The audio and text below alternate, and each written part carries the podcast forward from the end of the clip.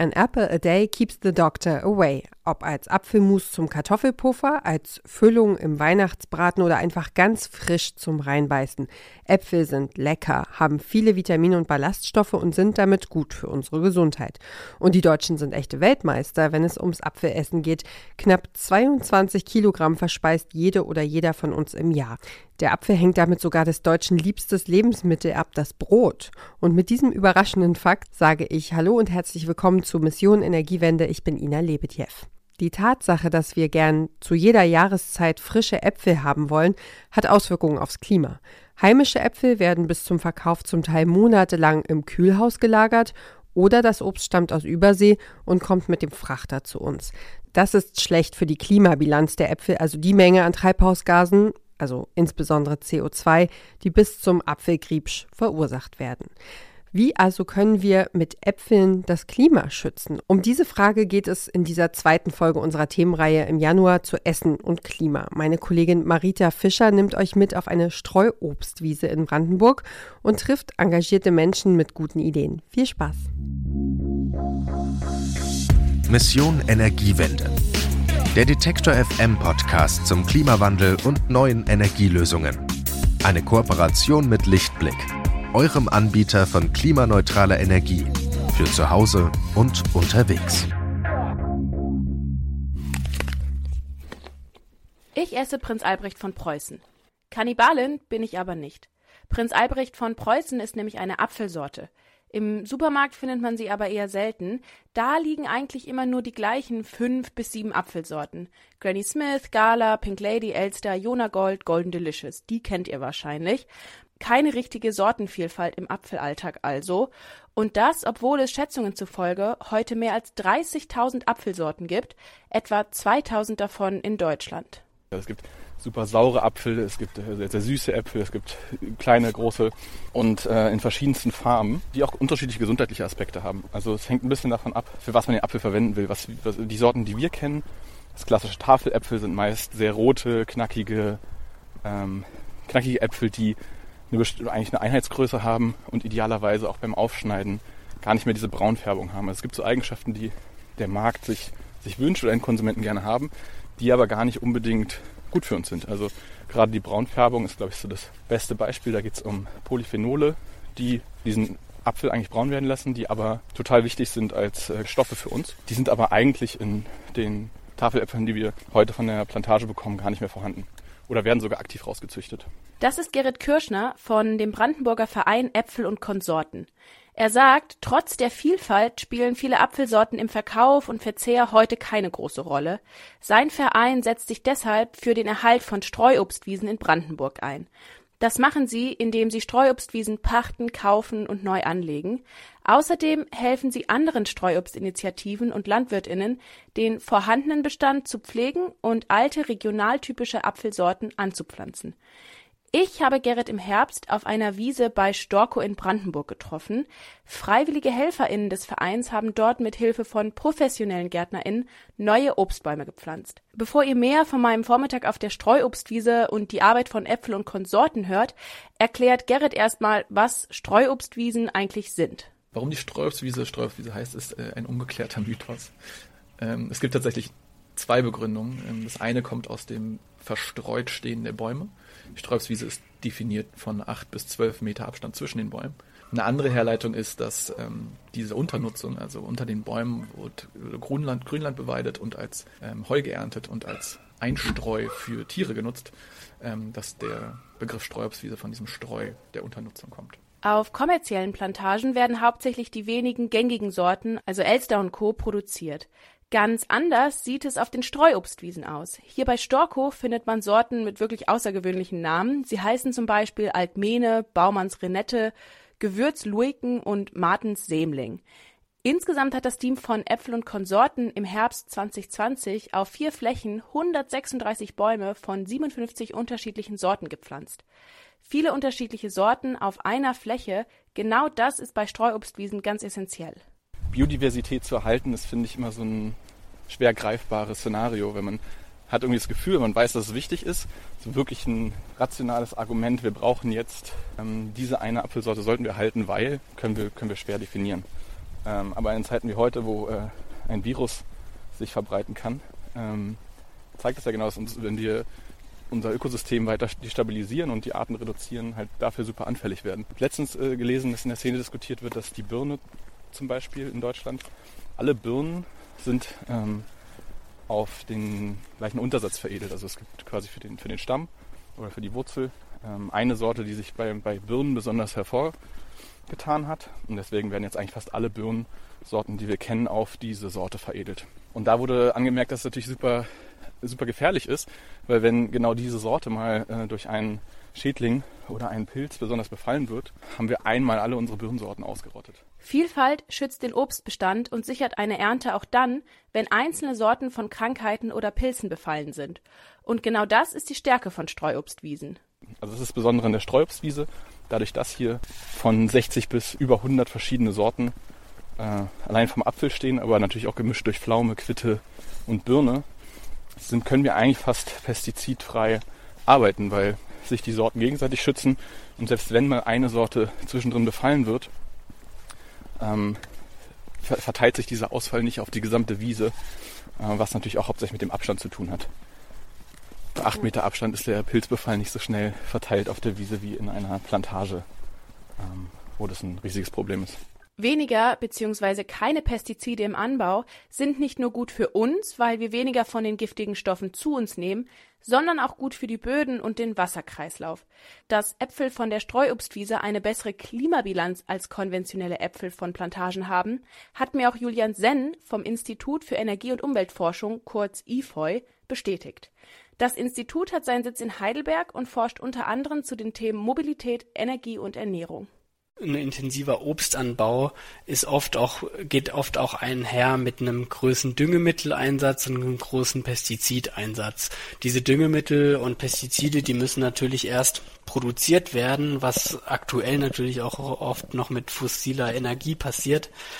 Und dadurch hat jetzt zum Beispiel, hat jetzt ein deutscher durchschnittlicher Plantagenapfel von einer, von einer hocheffizienten Plantage äh, einen wesentlich höheren CO2-Fußabdruck auch, als das jetzt ein Apfel von einer Streuobstwiese hat, wo der Apfel nicht gedüngt und gespritzt wird und oft dann eben auch aus der Region kommt. Also wenn man sich jetzt beispielsweise einen Apfel von der Streuobstwiese ähm, um die Ecke anguckt, da ist der CO2-Fußabdruck im Vergleich zum konventionellen Apfel fast halbiert. Also da ist man bei im Vergleich ähm, von den knapp 200 Gramm beim konventionellen Apfel ist man da beim Streuobstwiesenapfel bei etwa 100 Gramm. Beim Anbau von Äpfeln auf Streuobstwiesen wird also nur halb so viel CO2 produziert wie beim Anbau auf Plantagen. Das klingt ja erstmal nach einem eindeutigen Sieg der Streuobstwiese in puncto Klimabilanz. Ganz so einfach ist es dann aber doch nicht, erklärt Julian Senn vom IFOI, denn genau der Abstand zwischen den einzelnen Bäumen, der ja eigentlich die Ausbreitung von Krankheiten verhindert, bedeutet ein Minus für die Klimabilanz. Andererseits spielt beim CO2-Fußabdruck auch eine Rolle, wie viel Fläche braucht man. Da kommt, kommen dann so Dinge wie die Landnutzung ins Spiel. Äh, in Deutschland werden ja Ackerflächen umgebrochen und ähm, das führt auch dazu, dass CO2 emittiert wird, indem ähm, bestimmte Flächen, wo vielleicht vorher mal ein Wald stand oder ein äh, Boden war, der mehr CO2 gespeichert hatte, nun ähm, landwirtschaftlich genutzt werden oder derart landwirtschaftlich genutzt werden, dass da netto CO2-Emissionen frei werden. Wenn man natürlich dann auf der Fläche es schafft, mehr Äpfel an, äh, herauszuziehen, da mehr anzubauen. Also wenn man, äh, wenn der Ertrag steigt pro Fläche, dann verringert sich natürlich dadurch der CO2-Fußabdruck pro Kilo Apfel. Das heißt, hohe Erträge wirken sich positiv auf den CO2-Fußabdruck aus. Also, wer möglichst klimafreundlich Äpfel anbauen möchte, der sollte auf hohe Erträge achten und keine Pestizide einsetzen. Aber wie geht das und was muss man beim Pflanzen beachten? Das konnte ich mir bei meinem Besuch auf der Streuobstwiese im November nicht nur anschauen und von Gerrit erklären lassen, ich durfte auch direkt mitarbeiten. Morgens um 7.30 Uhr geht's in Berlin los. Wir wollen nämlich zeitig auf der Wiese sein. Und gegen 9 Uhr sind wir dann dort. Und wir sind heute äh, in der Nähe von Busch-Görsdorf in Storkomark wahrscheinlich für die Berliner das bekannteste, so eine Stunde südöstlich von Berlin und pflanzen eine neue Strobstwiese. 31 Bäume auf ja, ungefähr einem Drittel Hektar. Vor Ort wartet schon ein Team einer Brandenburger Gärtnerei. Es unterstützt Äpfel und Konsorten, weil Bäume pflanzen doch nicht so einfach ist, wie man vielleicht denkt. Die Vorarbeit hat ein Team am Vortag schon erledigt, die Bäume sind nämlich schon eingesetzt. Jetzt geht es an den Feinschliff, damit die jungen Bäume in den kommenden Jahren gut anwachsen und gedeihen können. Um jeden neuen Baum rammen wir vier dicke Stämme in die Erde. Zusammen bilden sie ein Rechteck und werden mit einer Kordel verbunden. Das ist die sogenannte Pflanzscheibe. Sie dient als Schutz vor Rehen, die sich sonst gerne an den jungen Stämmen schubbeln und sie dabei herausreißen können. Eine weitere Vorsichtsmaßnahme ist eine grüne Kräutermischung, mit der wir die jungen Apfelbaumstämmchen bepinseln. Der Vorteil ist eben, dass der ähm, dass er sonst, wenn die, wenn, gerade wenn dann Frühjahr kommt und wenn die Sonne kommt, dass dann der Stamm so aufreißt und das ist immer eine, eine Eintrittsstelle für Pilze. Und das soll wirklich toll sein ähm, dagegen und wirklich helfen und dem Baum auch noch zusätzlich ganz tolle Nährstoffe ja, mit auf den Weg geben. Ne? An, ne? Ja, der Hund war ganz verrückt. Viele glauben, dass mit der Ernte der Äpfel im Spätsommer und Herbst alles getan ist, aber Streuobstwiesen machen ganz schön viel Arbeit, und zwar das ganze Jahr über. Im Spätsommer wird geerntet, im November neue Bäume gepflanzt, und was sie im Laufe des Jahres noch alles zu tun haben, erzählt mir Gerrit bei einem Spaziergang durch den Ort. Der Start ist eigentlich im November, äh, wo die Bäume gepflanzt werden. Wir haben dann im Dezember bis Januar oder so im Frühjahr macht man eigentlich die Erziehungsschnitte. Also es eigentlich mit äh, eins der wichtigsten Dinge bei, bei Bäumen, gerade wenn sie, ähm, wenn sie anfangen zu wachsen, so ich sage mal in den ersten fünf bis sechs Jahren, dass man die Erziehungsschnitte für die Krone macht, dass wir eine sehr breite und offene Krone haben, sozusagen, um sie um maximale Erntemengen zu kreieren und dass der Baum auch entsprechend hoch wachsen kann. Also auch ein Hochstamm ist sozusagen erzogen. Wenn man da keine Pflegeschnitte ansetzt, dann kriegt man sozusagen nicht die, nicht die Baumform, die man haben möchte. Das wäre sozusagen das Frühjahr. Wahrscheinlich fängt man, also im Mai, Juni machen wir die erste Maat und äh, hacken die Pflanzscheiben frei. Das heißt, sind so genau einfach Pflegeeinsätze, wo man auch nochmal bewässert, weil, weil da die stärkste Wachstumsphase der Bäume ist. Das gleiche macht man wahrscheinlich im Spätsommer. Also auch nochmal machen wir meist die zweite Maat und ja, wieder die Pflege der Baumscheibe. Und dann durch das Spannendste im Herbst äh, die Ernte. Meistens im Ende September, Anfang Oktober, je nach Sorte, ähm, ist so die Zeit, wo wir unsere, unsere Wiesen ernten. Die Bäumchen, die wir eingepflanzt haben, sind so zwei Jahre alt. Erst in sechs bis sieben Jahren wird das Team von Äpfel und Konsorten hier die ersten Äpfel ernten können. Und dann dauert es nochmal sieben Jahre, bis so richtig viele Äpfel an den Bäumen hängen. Insgesamt 15 Jahre dauert es also von der Pflanzung bis zum vollen Apfelkorb. Gut gepflegte Bäume können dann bis zu 80 Jahre alt werden. Das ist also ein ganz schöner Aufwand, aber die Mühe lohnt sich. Streuobstwiesen haben eine gute Klimabilanz. Und es gibt noch einen anderen ökologisch vorteilhaften Nebeneffekt. Streuobstwiesen zählen nämlich zu den artenreichsten Lebensräumen in Europa. Für seltene Vögel und 900 wilde Bienenarten gehören sie zu den letzten Rückzugsorten in Europa. Es geht um Insekten, Bienen, Käfer, also alles, was wir vielleicht eher nicht so wahrnehmen, wenn wir durch die Welt laufen. Und das Besondere ist auch, dass die Sträubswiese durch die Bewirtschaftungsphase, also die Tatsache, dass Äpfel geerntet werden und, und der Boden ausgemagert wird durch die landwirtschaftliche Nutzung, äh, schafft Raum für Pflanzenarten, die sonst äh, nicht wachsen könnten. Artenvielfalt, Umweltschutz und regionale Verbundenheit, für all das stehen Streuobstwiesen. Trotzdem sind heute nicht mehr viele von ihnen übrig. Streuobstwiesen sind hauptsächlich deswegen verschwunden, einmal weil ähm, sich die Landwirtschaft professionalisiert, industrialisiert hat, also sehr auf Effizienz gesteigert wurde. In den 50er Jahren war es noch in Deutschland völlig normal, in Streuobst Wiesenobst anzubauen. Und im Zuge ja, der Effizienzsteigerung, indem man Äpfel in Monoplantagen oder in Monokulturen in Plantagenbetrieb ähm, angefangen hat anzubauen. Das bedeutet also im Gegensatz zu der Sträubswiese, wo wir hochstämmige Apfelbäume oder Birnen oder Pflaumensorten haben, die mit mindestens 8 bis 10 Meter Abstand stehen, haben wir bei der Plantage noch 80 Zentimeter Abstand und eigentlich auch eher man würde sagen, es wären eher Büsche für den Laien, wenn man sich das heute anguckt. Das heißt, auch die Bilder auf unseren Apfelsaftverpackungen suggerieren eigentlich etwas Falsches. Ähm, aber genau, dadurch, dass die, der Anbau effizienter wurde, das heißt, wir haben viel geringere Abstände, äh, geringere Bäume, auch extrem ähm, für die Aufzucht verbesserte Sorten oder sehr, sehr spezialisierte Sorten, die dort angebaut werden, ähm, ist die, ist die Sträubsform als nicht mehr wirtschaftlich oder der Sträubsanbau als nicht mehr wirtschaftlich verteufelt worden. Hat auch eine politische Komponente. Also in den 70ern gibt es einmal die Flurbereinigung, dass Ackerflächen zusammengelegt wurden, aber auch, dass ähm, es Premium gab für die Abholzung von Bäumen auf Flächen, hat dazu geführt, dass die Sträubswiese jetzt eigentlich, wie gesagt, zu 80 Prozent ähm, ja, verschwunden ist in den letzten 70 Jahren. Mehr Produktion und wirtschaftlicher Boom auf Kosten von Umwelt und Klimaschutz. Eine Entwicklung, die uns immer wieder begegnet, wenn wir der Frage nachgehen, wie wir eigentlich an den Punkt gekommen sind, an dem wir heute stehen. Zahlreiche Studien belegen, dass unsere Art zu leben und zu wirtschaften unglaublich viele Ressourcen verbraucht. Dafür beuten wir die Erde ohne Gedanken an Nachhaltigkeit und Regeneration aus. Wir wollen Wirtschaftswachstum um jeden Preis. Konventioneller Apfelanbau findet deswegen heute größtenteils als Monokultur in Plantagen statt, um die Ernte und den Profit zu maximieren und damit wir ganzjährig günstige Äpfel kaufen können. Streuobstwiesen können da nicht mithalten und sind deswegen immer mehr verschwunden. Nach einer kurzen Pause geht es gleich weiter. Warum Nudeln ohne Soße wie Strom ohne Öko sind?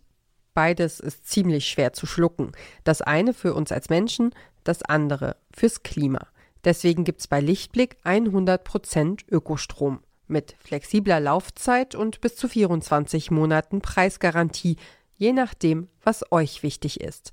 Klimaneutral wird so zum neuen Normal. Im Vergleich zu den anderen Obstsorten haben Äpfel eine relativ gute Klimabilanz. Sie können in riesigen Mengen und höchst effizient angebaut werden, Deswegen haben sie einen kleineren CO2-Fußabdruck als zum Beispiel tropische Früchte oder Erdbeeren. Die werden oft in beheizten Gewächshäusern angebaut oder über den Atlantik geschippert. Bei einem Kilo tropischen Obst oder Erdbeeren im Januar ist der CO2-Ausstoß dann oft sogar zehnmal so hoch wie bei einem Kilo Äpfel. Und obwohl das Klima in unseren Breitengraden perfekt ist für den Anbau von Äpfeln, werden trotzdem nur etwa die Hälfte der hier verzehrten Äpfel in Deutschland angebaut. Der Rest wird importiert, zum Beispiel aus Italien, Spanien und Ägypten. Etwa fünf Prozent der hier verkauften Äpfel stammen sogar aus der südlichen Hemisphäre, zum Beispiel Chile oder Neuseeland. Der Transportweg der Äpfel ist ein maßgeblicher Faktor für die Klimabilanz des Obstes. Ein Kilo Äpfel aus Deutschland, das hier im Herbst verkauft wird, hat im Schnitt eine Klimabilanz von 200 Gramm CO2. Eingerechnet ist dabei alles vom Anbau bis zum Supermarktregal. Im Vergleich dazu ein Kilo Äpfel aus Süditalien verbraucht 260 Gramm CO2. Der etwas längere Transportweg sorgt also dafür, dass über 25 Prozent mehr CO2 ausgestoßen werden. Aber auch Kühlung und Anbau spielen eine Rolle, wie Julian Senn erklärt. Also bei der Klimabilanz, da geht es ja darum, von Anfang an ähm, bis zum Ende eines des Lebenswegs von einem Produkt zu äh, checken, welche Dinge fließen da rein. Da geht's beim Apfel los, bei der Landwirtschaft, wie viel Dünger wird da eingesetzt, wie viel Kraftstoffe brauchen die Traktoren, die da auf dem Acker oder auf der Plantage rumfahren ähm, wie wird bewässert, welche Pestizide werden eingesetzt und müssen hergestellt werden. Dann geht es darum, äh, welche Transporte, Transportstrecken müssen zurückgelegt werden, wie wird der Apfel verpackt, wird der gelagert oder nicht, wird der gekühlt oder nicht, welche Aufwendungen sind dafür nötig? Und ja, das fließt da alles mit ein, welche Treibhausgase an welcher Stelle da eben entstehen und es wird alles aufsummiert und so bekommt man die Klimabilanz eines Apfels. Apfelsaison ist eigentlich im Spätherbst. Wenn ich im Frühling heimische Äpfel esse, dann kommen sie aus dem Kühlhaus. Das verbraucht Energie. Für ein Kilo Äpfel kann das bis zu 40 Prozent des CO2-Fußabdrucks ausmachen. Da kann man schon ganz klar sagen, dass jetzt dass ein deutscher Apfel, der gekühlt wird, einen wesentlich besseren CO2-Fußabdruck hat als äh, ein Apfel aus Australien oder, oder Neuseeland, werden die ja auch oft angebaut. Der sehr, sehr lange Transport, ähm, einmal, quer, äh, einmal quer über den Globus, der äh, hat schon einen sehr, sehr hohen CO2-Fußabdruck. Also wenn man jetzt zum Beispiel äh, vergleicht einen äh, deutschen Durchschnittsapfel, der im April äh, gekauft wird im Supermarkt, da ist man bei gut 400 Gramm ähm, CO2-Äquivalente pro Kilo Apfel. Bei einem neuseeländischen Apfel, den haben wir mal bilanziert, der dann eben zur gleichen Zeit kommt und dort gerade Saison hat, weil es auf der Südhalbkugel ist, ähm, hat man knapp 800 Gramm CO2-Emissionen. Also man ist da fast beim doppelten CO2-Fußabdruck, also von einem deutschen Lagerapfel im Vergleich zum ähm, neuseeländischen Apfel. Ganz klarer Vorteil vor, für, von einem gelagerten Apfel. Für die Klimabilanz eines Apfels ist nicht nur wichtig, wie der Apfel vom Feld in den Supermarkt kommt, sondern auch alles, was danach passiert. Also, wie komme ich als Konsumentin zum Supermarkt? Mit dem Auto oder mit dem Fahrrad? Wenn ich zum Beispiel in einer großen Stadt wohne und Äpfel von einer Streuobstwiese oder einer kleinen Apfelplantage in der Region kaufen möchte und dafür extra zwei bis drei Kilometer mit dem Auto fahren muss, dann hat das große Auswirkungen auf die Klimabilanz. Aus den 200 bis 300 Gramm Treibhausgasausstoß werden dann schnell mal 1,5 Kilogramm pro Kilo Äpfel. Ziemlich viele Faktoren, die bei der Klimabilanz eine Rolle spielen. Als Verbraucherin fühle ich mich da schnell überfordert. Ich kann ja nicht bei jedem Produkt, das ich im Supermarkt kaufe, auf zig Faktoren achten. So wäre Klimaschutz im Alltag kaum praktikabel. Deswegen wollte ich von Julian Senn wissen, welche Faktoren bei der Klimabilanz am meisten ins Gewicht fallen. Das ist natürlich ähm, ganz unterschiedlich, je nachdem, was man für einen Apfel betrachtet. Also bei einem deutschen Durchschnittsapfel nenne ich es jetzt mal, ähm, da spielt die Landwirtschaft schon so mit äh, knapp 50 Prozent eine entscheidende Rolle, aber auch die Transporte spielen natürlich eine Rolle. Und die Kühlung, die Lagerung, die ähm, spielt auch mit rein, je nachdem natürlich, wie lange der Apfel gelagert wird. Also kauft man den Apfel im Herbst, macht die Kühlung da, wenn der nur ein paar Tage oder so gelagert wird, nur äh, weniger als zehn Prozent aus. Äh, kauft man den Apfel im Frühjahr, wo er über Monate ge äh, gekühlt werden muss, da kann die äh, Kühlung dann schon auch mal schnell 40 Prozent ausmachen und damit einen deutlich größeren Teil. Was weniger ausschlaggebend ist, ähm, jetzt gerade aus Klimasicht, ist tatsächlich die Verpackung. Also ähm, das ist natürlich auch äh, im Nachhaltigkeitskontext ein viel diskutiertes Thema. Äh, ist natürlich auch ein wichtiges Thema, das zu besprechen. Ähm, wie geht man mit Recycling um, mit äh, Nutzung von Ressourcen und so weiter und so fort. Bei der Klimabilanz spielt die Verpackung jetzt beim Apfel tatsächlich aber eine untergeordnete Rolle. Klarer Sieg für die regionalen deutschen Äpfel also. Und wenn man durch die eigene Kaufentscheidung die Hälfte der Treibhausgasemissionen einsparen kann, dann klingt das hier erstmal so, als ob wir KonsumentInnen richtig was bewegen können. Julian Senn relativiert diesen Eindruck dann aber doch nochmal. Wobei man muss da natürlich auch schon sagen, dass wenn man jetzt die CO2-Bilanz von Obst oder von Äpfeln untereinander vergleicht, je nachdem, wo der angebaut wird, woher man den bezieht, da ähm, hat man natürlich schon einen gewissen Hebel, nachhaltiger und klimafreundlicher zu konsumieren. Die großen Stellschrauben, die stellen, sind natürlich dann aber eher bei anderen ähm, Dingen, äh, wenn es darum geht, äh, esse ich vermehrt äh, tierische Produkte oder kommt mein, kommen meine Lebensmittel aus dem Einwegglas oder solche Themen, die haben dann absolut betrachtet einen deutlich höheren Impact als ähm, sich zu überlegen, kaufe ich jetzt den Apfel von nebenan oder ähm, aus vom Bodensee oder aus Italien.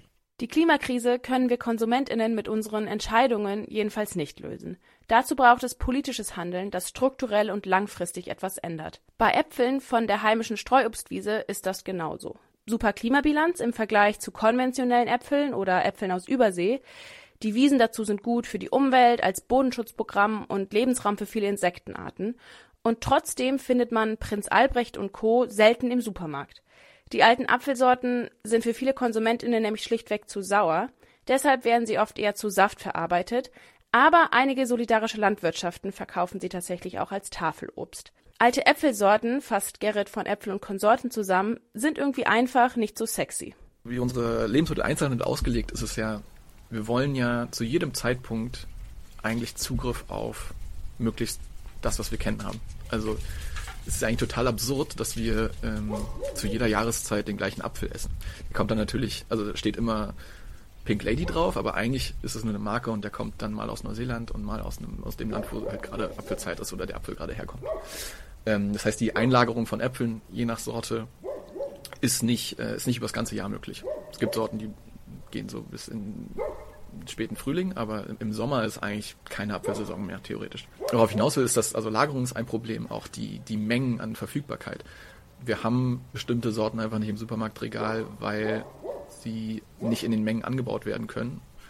Der zweite Punkt ist, ähm, eine, ich, ich nenne sie falsche Perspektive auf einen guten Apfel. Also wir wollen Charakteristika oder die Äpfel wurden in eine Richtung gezüchtet, die möglichst rot ist. Also es gibt wirklich Studien dazu, sobald ein Apfel rot ist, verkauft er sich so und so viel Prozent besser, als wenn er leicht gelb ist. Wir wollen einen roten Apfel, wir wollen äh, einen, einen knackigen Apfel mit einer Schale, die irgendwie ähm, ja, knackig ist und der sich am besten nicht braun färbt. So, das sind die, die Charakteristika, wo, wo eine absolute Fehleinschätzung in, äh, aus, einem, aus einem qualitativen oder einem, ja, sogar gesundheitlichen Aspekt auf Obst äh, vorliegt. Das heißt, ähm, alte Apfelsorten sind einfach nicht sexy und deswegen landen sie auch nicht in unserem Supermarkt. Äpfel und Konsorten wollen das ändern. Noch pflücken die Vereinsmitglieder von Hand und erwirtschaften einfach nicht genug Ertrag, um im großen Stil Tafeläpfel an Supermärkte zu liefern. Die Vision und der Plan stehen aber. Das heißt also einmal ähm, Erzeuger, wie schaffen wir die, die Volumenmenge und dann auch noch in einem, in einem Rahmen, dass es irgendwie wirtschaftlich vertretbar ist. Ähm, die Logistik dahinter, wie kommt es überhaupt in den Endkonsumenten? Lagerung, Riesenproblem. Verschiedenste Sorten sind halt weniger haltbar, super druckempfindlich. Ähm, müsste man auf unterschiedlichste Weise lagern. Da gibt es äh, noch keine richtigen Antworten. Und ähm, genau, als letztes die, die Endkonsumentenperspektive. Ähm, sind Leute bereit, kleineres Obst mit komischen, vielleicht mal einer komischen Macke äh, zu essen oder die, was schnell braun wird, obwohl es ähm, ja eigentlich besser ist. Natürlich spielt auch der Preis eine große Rolle. Äpfel, die ohne Pestizide und in kleineren Mengen angebaut werden und dann auch noch von Hand geerntet werden, sind natürlich teurer. Ein Kilo konventionelle Äpfel aus Deutschland kosten im Supermarkt zwischen 1,20 Euro und 3 Euro. Mit diesen Preisen können die Äpfel von der Streuobstwiese nicht mithalten. Also ein fairer Preis für Obst. Ich glaube, für, für Mostobst können wir es ganz gut sagen. Da ist so 40 bis 50 Cent das Kilo ein guter Preis. Das ist jetzt aber ähm, Produzentenpreis. Und für Tafelobst würde ich wahrscheinlich schon also an 7, 8 Euro das Kilo denken. Die wahren Kosten des Obstanbaus, heißt es von Fachleuten, werden ausgelagert, und zwar auf Kosten der Umwelt. Demnach können wir billige Äpfel kaufen, weil in der Produktion nicht auf Klima- und Umweltschutz geachtet wird. Im kapitalistischen Wirtschaftssystem, erklären Expertinnen, ist Klimaschutz ein großer Kostenfaktor, der zugunsten der Wettbewerbsfähigkeit und der Profitmaximierung oft ignoriert wird. Trotzdem, sieben bis acht Euro für ein Kilo Äpfel, das können sich die wenigsten leisten. Klimafreundlicher Anbau und klimafreundliche Produkte müssen also günstiger werden, um massentauglich zu sein. Wenn ich Forderungen an die Politik hätte, dann wäre das ähm, erstens, die, die Bäume mehr wertzuschätzen, also mehr zu fördern. Es gibt äh, eine Kulabförderung, die bepreist aktuell 6,50 Euro pro Baum, wo, wo es Studien zu gibt, ähm, die eher so nach Richtung 40 Euro pro Baum gehen. Das ist eine, eine riesige Differenz, dass es sich finanziell kaum lohnt, ähm, Sträuchswiesen neu zu pflanzen oder zu pflegen. Eine zweite Sache wäre die Definition von Sträuchswiesen moderner zu denken. Diese acht bis zehn Meter Abstand von Strohobst, die, ähm, die haben ihre Berechtigung. Wenn man aber in Richtung Wirtschaftlichkeit gehen müsste, könnten, würden wir sagen, die Abstände könnten auch geringer sein, um trotzdem noch die Effekte der hohen Biodiversität zu haben, aber gleichzeitig eine höhere Nutzung der Fläche. Dann natürlich mit Unternutzung wie, wie Ackerfläche oder auch, auch Tieren, also Schafe oder äh, Rinder sind, sind sehr übliche Rasenmäher unserer, unserer Flächen. Und das dritte ist wahrscheinlich weniger politisch, sondern einfach eine, eine Wertschätzung für, für die Fläche oder für das Streuobst. Um das auch ein bisschen aus dieser Naturschutzecke rauszuholen. Also ich glaube, Landwirte sind, wenn, wenn wir mit Landwirten sprechen, die Bäume pflanzen wollen oder Streuobst in ihre Flächen bringen wollen, die sind sehr wenig an dem Obst interessiert. Die sagen eher, die sehen dann die ähm, ökologischen Vorteile für ihre Fläche, aber haben noch gar keine Perspektive darauf, dass man das, dass das Obst ja auch wirklich einen Wert hat. Also wirklich diese, diese Wiederinstandsetzung des, des Wertes von Obst, was wir ja, am, am Wegesrand oder in, in Brandenburg oder regional sozusagen ernten, das wäre, das wäre schön. Auch das Institut für Energie- und Umweltforschung hat konkrete Vorstellungen und Forderungen, was politisch passieren muss, damit die Landwirtschaft und somit auch der Apfelanbau klimafreundlicher werden. Bei der Frage ist natürlich das große Stichwort ähm, die GAP, die gemeinsame Agrarpolitik in der EU. Die Landwirtschaft in der EU, die wird ja zu ganz großen Teilen äh, durch Steuergelder subventioniert. Und da hat man schon einen riesigen Hebel. Also aktuell ist es ja so, dass die größte, der Löwenanteil des Geldes, der in der EU in Landwirtschaft gesteckt wird, sind, werden flächenbezogen ausgegeben. Das heißt, je mehr Fläche man hat, desto mehr äh, Gelder bekommt man. Und ähm, das fördert natürlich, dass große Betriebe entstehen, die sehr, sehr intensiv anbauen unter Monokulturen und so weiter einen großen Hebel, um nicht nur klimafreundlichere Produkte zu erzeugen, sondern auch äh, Produkte, die aus anderen ähm, Umweltaspekten Vorteile haben, also auch Bio-Lebensmittel ähm, oder eben andere Anbauarten, die andere Naturschutzleistungen aufweisen, die einen hohen Effekt auf die Erhöhung der Biodiversität haben und so weiter und so fort. Da müsste man eben ansetzen und die Gelder weniger an die Fläche knüpfen als mehr an äh, Naturschutzleistungen, die die, äh, die BäuerInnen beziehungsweise der dementsprechende Acker oder die Plantage, die da bewirtschaftet wird, erfüllt. Der Verein Äpfel und Konsorten, aber auch das Institut für Energie- und Umweltforschung fordern, dass LandwirtInnen mehr Geld für Streuobstbäume bekommen und mehr Planungssicherheit. Demnach müssen Subventionen im konventionellen Anbau gekürzt oder gestrichen werden, damit die Apfelproduktion, aber auch die Landwirtschaft im Allgemeinen nachhaltiger und umweltfreundlicher werden können. Wenn sich der Anbau von alten Sorten lohnt, dann finden wir vielleicht ja auch Sorten wie Baumanns Renette, Gewürzluiken, Martinssämling und Prinz Albrecht von Preußen in der Obstkiste im Supermarkt. Jetzt hatte meine Kollegin Marita Fischer das Pech, im November auf die Streuobstwiese zu fahren. Ganz ehrlich, ich kann nur sagen, wartet auf den Sommer oder Spätsommer, schnappt euch ein gutes Buch, ein Fahrrad und einen Picknickkorb und fahrt raus aufs Land. So eine Streuobstwiese ist echt was für alle Sinne, muss ich sagen. Überall summt und brummt es, manchmal blökt es auch. Sie hat es vorhin gesagt, dass da auch Schafe weiden, Wildblumen wachsen, es duftet herrlich nach Sommer, nach Wiese. Es ist ganz toll. Und da bekommen alle Infos, die Marita in dieser Folge für uns zusammengetragen hat, auch wirklich von ganz allein eine riesengroße Bedeutung. Und vielleicht findet ihr ja einen Hof oder einen Laden, ein Café mit Apfelsaft oder frisch gebackenem Apfelkuchen im Angebot. Also was echteres und was besseres gibt's auf jeden Fall nicht. Das war Mission Energiewende und zwar zum Tag des deutschen Apfels. Und wenn ihr Streuobstwiesen jetzt genauso spannend und wichtig findet wie wir hier in der Redaktion und die Arbeit von Initiativen wie Äpfel und Konsorten vielleicht sogar unterstützen wollt, dann checkt doch mal unseren Online-Artikel. Dort verlinken wir die Website des Vereins nochmal und ihr könnt dort im Herbst zum Beispiel bei der Ernte helfen oder auch BaumpatInnen werden. Das war's von uns für heute. Vielen Dank, vor allen Dingen Marita Fischer für den Ausflug in die Welt der Äpfel. Und nächste Woche geht's hier wieder um Essen. Das geht jetzt den ganzen Monat so. Dann sprechen wir nämlich über die Klimabilanz von Zucker. Und noch eine Empfehlung für euch, die Folge vor dieser hier, die habe ich äh, mit Lea Elschi aufgenommen. Sie ist die jüngste Kochbuchautorin Deutschlands. Ihr Thema natürlich Kochen fürs Klima ist eine coole junge Frau mit guten Ideen und vor allen Dingen mit tollen Rezepten. Also hört da gerne mal rein. Und wenn ihr bis zur kommenden Woche noch Anmerkungen und Feedback loswerden wollt, dann schreibt uns gerne eine E-Mail an klima.detektor.fm. Ich bin Ina Lebedjew und ich sage ganz herzlichen Dank fürs Zuhören. Tschüss und bis zum nächsten Mal. Mission Energiewende. Der Detektor FM Podcast zum Klimawandel und neuen Energielösungen. Eine Kooperation mit Lichtblick, eurem Anbieter von klimaneutraler Energie für zu Hause und unterwegs.